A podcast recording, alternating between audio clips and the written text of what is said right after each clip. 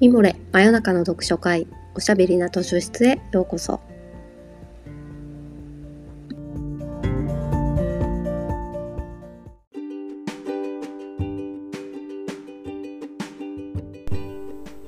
こんばんは。講談社ウェブマガジンミモレ編集部のバタヤンこと川端です。おしゃべりな図書室では水曜日の夜にほっとできて明日が楽しみになるをテーマに皆様からのお便りをもとにおすすめの本や漫画紙フレーズをご紹介します。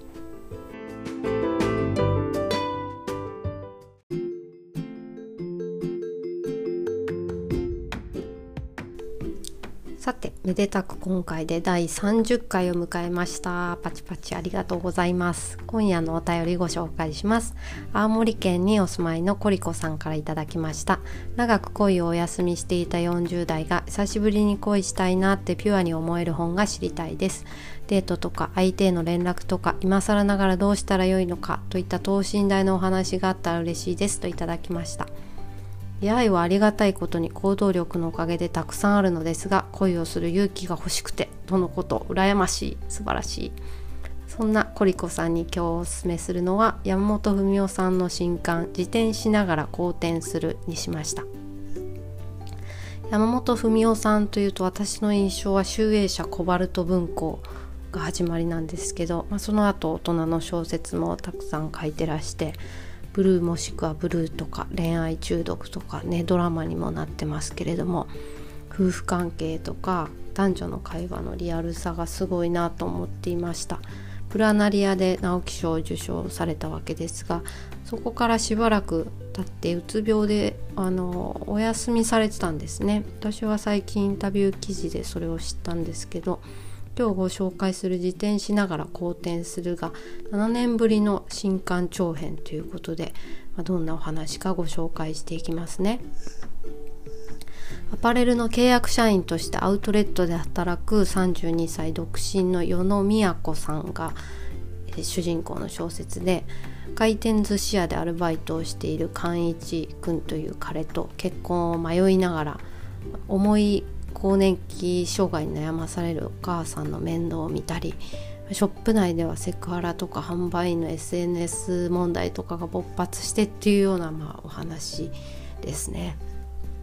でこの小説がすごいのはすごいと思ったのはベトナムでねベトナム人の彼と結婚式を挙げるそのウェディングドレスに着替えたメイクルームにいるっていうシーンから始まるんですよ。つまりそのあらすじにある回転寿司屋の彼とは結婚してないっていうね結末から始まるんですよ。結婚適齢期っていうか、まあ、結婚かこのまま独身かで揺れる年代の女性が主人公でそこをリアルに、まあ、等身大に描くと言っているのに結末から始まるってすごくないですか？そこがドラマ的というかストーリーテラーとしてすごいなと思ったんですよね。前回謎解きはミステリーで犯人とトリックは先に読者に分かってて途中の過程のハラハラを楽しむのはサスペンスのジャンルだっていう話をしたかと思うんですけど、まあ、これはだから先に結論が分かって途中のハラハラを楽しむからサスペンス型恋愛小説というか、まあ、生き方小説かなと思いました。それで、まあ、冒頭の結婚式のシーンから遡って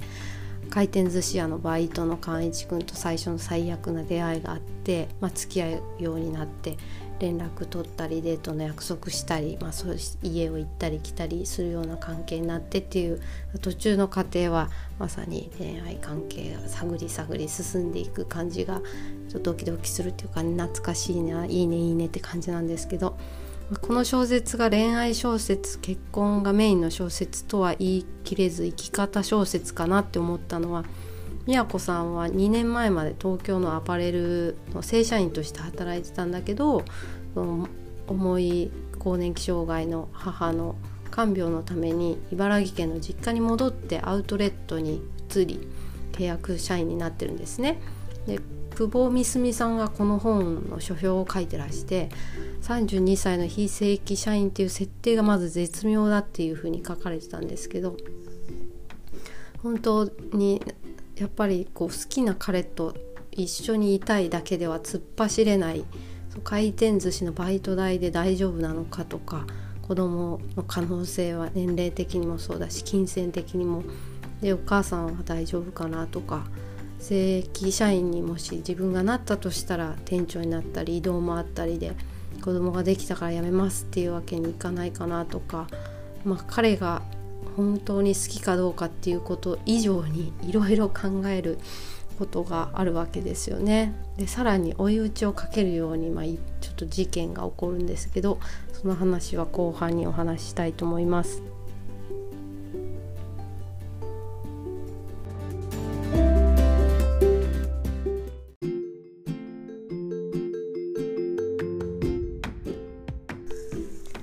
主人公の宮子の働いているショップのスタッフがどうも SNS でお店の人の悪口を言ってるらしいと。それを誰から注意するよってなったり、まあ、結局宮子から注意するんですけど注意したらやめてしまうんですよ。でさらにその地域 MD の男性がひどいセクハラ野郎だったりしてこの辺はアパレル業界の、まあ、あるあるというかあることなのかなといろんなことが思い浮かんじゃいましたけどこの小説は何ていうか連ドラみたいに1話何十分かに1回にクライマックスシーンがやってくる感じでそのうちの一つが寛一が両親と会う家に来るシーンだったりとかもう一つ前半のクライマックスシーン私的な最高視聴率シーンは SNS に悪口を書いてやめちゃったその女の子アンナちゃんっていう子なんですけどと宮子が対峙する偶然会っちゃうシーンがあるんですよ。宮子ちゃんはうちのブランあ宮子さんはそのアンナちゃんっていう女の子にうちのブランドが好きで入ったんじゃないのと詰め寄るんですけどこの程度のファッションなんて日用品で消耗品だと彼女は言い切るんですね。スタバとかドトールのコーヒーとかおしゃれなノートと同じで消耗品だから叩き売ってやるって叩き売ってるからアウトレットで働いてるのは嫌いじゃないって啖呵を切られてしまって、まあ、アパレルだからって特別感とかプライド持つのおかしいとのたまうわけです。ひどいと思うし確うんかわいそうなんですけど宮子さんの方がでも確かにそうかもと思わされるところもあってそうやって宮子さんはいつも誰かにバーって言われると揺れるんですよね。アンナちゃんと会った時は。宮子さんの方が圧倒的に正しかったはずなのに。私だって森ガールみたいな格好がもともとは好きで好きな服を買ってた時はあんなに楽しかったのになとか思ったりするわけです。で寛一くんのことも同世代の友達にも両親にも評判があんまり良くなくて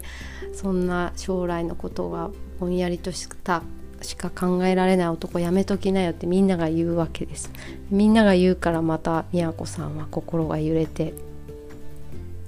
彼からもらった高価なプレゼントを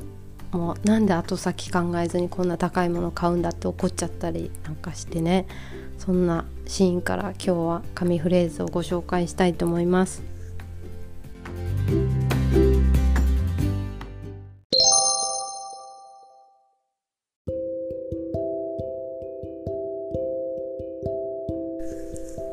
自分の人生を思い通りにするためにパートナーを物みたいに条件で選んでるじゃないですか。例えばカーテンを買うみたいにこれは安いけどペラペラであれは社交性があるけど高くって一番コスパはいいのはどれかしらって。これは宮子が宮子の友達あ宮子の友達が友達に言った言葉なんですけどその前に都に対してこの友達がおしゃれな人って強量な面があると思いますってビシャッと言うんですよね。強量って度量が狭いと書いて強量です。厳しいお言葉。泣ける。そしたらまあ友達2人の方が言い争いになっちゃってっていう展開なんですけど口論になってしまった2人を前に都さんははっきりしなくてごめんねって私本当にどうしたらいいか分かんないってなっちゃうの。そうだよね。分かるってこのシーンで思いました。そう今なんか他人軸から自分軸へっていうのが時代のキーワードというか自分の軸を持って自分で選択しましょう。周りの評価じゃなくてね。自分の本当に欲しているものを軸に選ぶのが幸せの道ですっていうことを、まあ、ミモレでも提唱してたりしますし本当そうだなって思うんですけど思うんだけど実際自分のこととなるといやわかんないよ私どうしたらいいかわかんないっていうこともあるし 人から強い口調で言われたらそうかもって思うしやっぱこの人やめとこうかなとかこの仕事やめとこうかなとか、まあ、これを選んで正しかったって確信を持てる人はそんなに多くないんじゃないかなと思ったりしましたね。この間私も上司と面談みたいなのがあったんですけどやりたいこととか行きたい部署とかないっていう聞かれて「ないですないの?」みたいな。でも私もそんなに、まあ、軸っていうかないですね。置かれた場所で全力で咲きますじゃダメなんですか？と思って、まあ、置かれた場所で咲いて避けたらねいいいいとは思いますけれども、まあ、ちょっと話がそれちゃったけど恋をする勇気が欲しいと言ったコリコさんになんでこの本を紹介したかったかというとこれから恋を始めるのって最高じゃないですか。でもベストチョイスなんてないんじゃないかなと思っていてね、この年齢になるとやっぱ条件とかも考えちゃうしこの人でいいのかなみたいなのとかつい先に寝踏みっていうとあれですけど考えながら距離を詰められなかったり一歩勇気が出なかったりすることもあるかもしれないけどまあ、たまには流されてしまってもいいんじゃないかなという気持ちになれる本でした。ちょっと月末は私は結構泣けたので是非よかったら読んでみてください。今日はちょっと長くなってしまいましたが最後までお付き合いいただきありがとうございました。